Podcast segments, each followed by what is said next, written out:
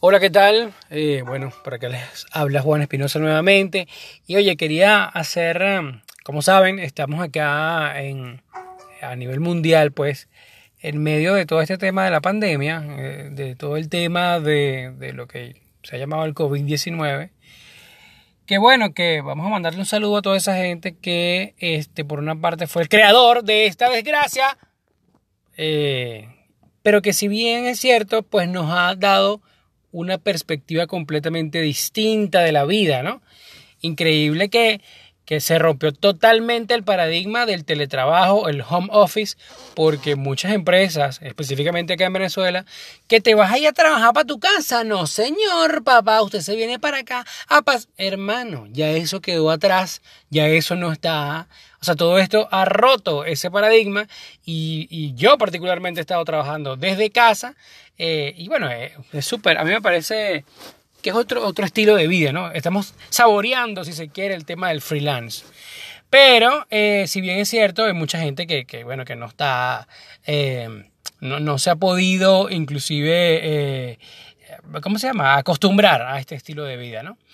entonces, ahora me llama la atención, bueno, hoy, que es domingo, eh, bueno, lo que, lo que les quería contar era lo siguiente, ¿no? Eh, ayer, eh, por todo este tema de las restricciones, no pudimos salir en vivo y no, no pude tener programa de esta semana. Entonces yo dije, bueno, nada, voy a regalar, como tengo tantas cosas que decir y tantas cosas que hablar, yo creo que esto del podcast ha sido un, una, una, ventana que definitivamente me, alguien me abrió y me dijo, hermano, mira todo esto que está ocurriendo por acá. Ahorita acabo de ver que hay alguien en Irlanda que me está escuchando. Un saludo. O sea, yo no sé ni siquiera sé qué idioma hablan en Irlanda. Pero bueno, nada, un abrazo a toda esa gente que me está escuchando por todas partes del mundo. Y me parece esto una, una herramienta maravillosa de poder, de, de, o sea, que, que eh, catapulta, si se quiere, la posibilidad de expresar tus ideas y que todo el mundo te escuche. Yo vengo con toda esta introducción porque nada, hoy es, hoy es domingo y ahora parece que todos los días fueran un, día neutro. O sea, yo recuerdo que cuando yo estaba chamo los domingos como tal, eh, bueno, era que si ver películas, que si ir al cine, que si ir al circo, que a mí me encantaban... Eh, o sea, hay como varias fases, ¿no? Porque cuando eres niño, el domingo te lo dedicaban tus padres como para, para la, el entretenimiento, ir al cine, yo no sé qué, y todo chévere, ¿no? Luego, cuando te das cuenta, el domingo es chimbo, o sea, es malo, eh, tú lo ves así como, oye, llegamos al domingo porque ya mañana es lunes, y entonces los lunes hay que trabajar, hay que pararse temprano, hay que ir al colegio, yo no sé qué, y todo el cuento de la rutina diaria de lunes a viernes que tenemos. Entonces tú dices, llega otra fase que tú dices, Dios mío, ya es domingo. En este momento, por ejemplo, a mí me queda este, parte de todo esto, porque yo llego el viernes, o sea, uno llega del trabajo el viernes, 5 de la tarde, 6, te tomas que si unas cervezas o algo con unos panas, o en este momento no se puede hacer nada de eso. Este, eh, tú, te tomas una cerveza con tu esposa, o estás ahí, te tomas un vino, una cosa, escuchar alguna música, lo que sea.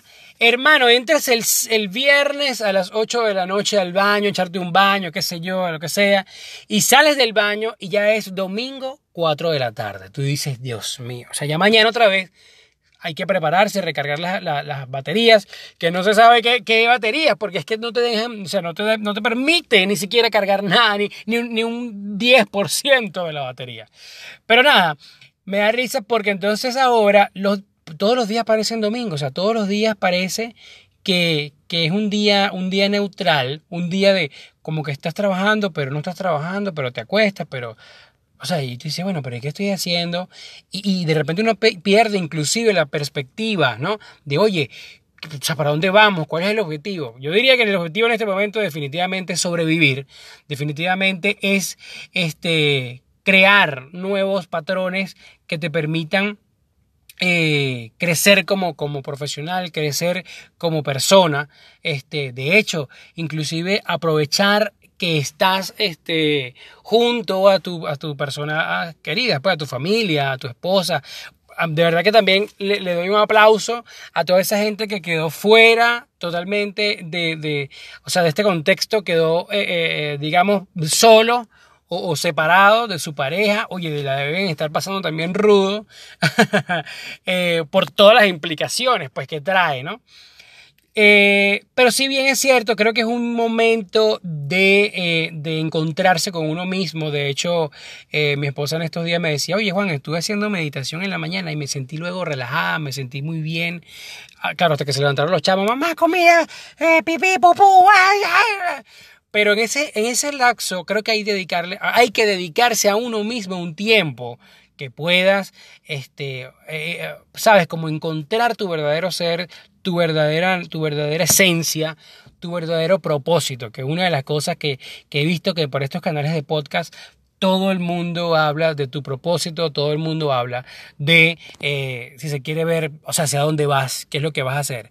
Ah, bueno, que evidentemente nosotros vivimos en, una, en, un contexto que este, pues necesitas eh, definitivamente el dinero, definitivamente tienes que comer, definitivamente tienes que vestirte y ya cuando tú eres cabeza de familia, pues tienes una responsabilidad con toda esa gente que está ahí contigo y que nada, que, que definitivamente, he dicho muchas veces definitivamente, ¿verdad? Eh, y aquí estoy solo, yo solo estoy en el carro eh, grabando esto para ustedes.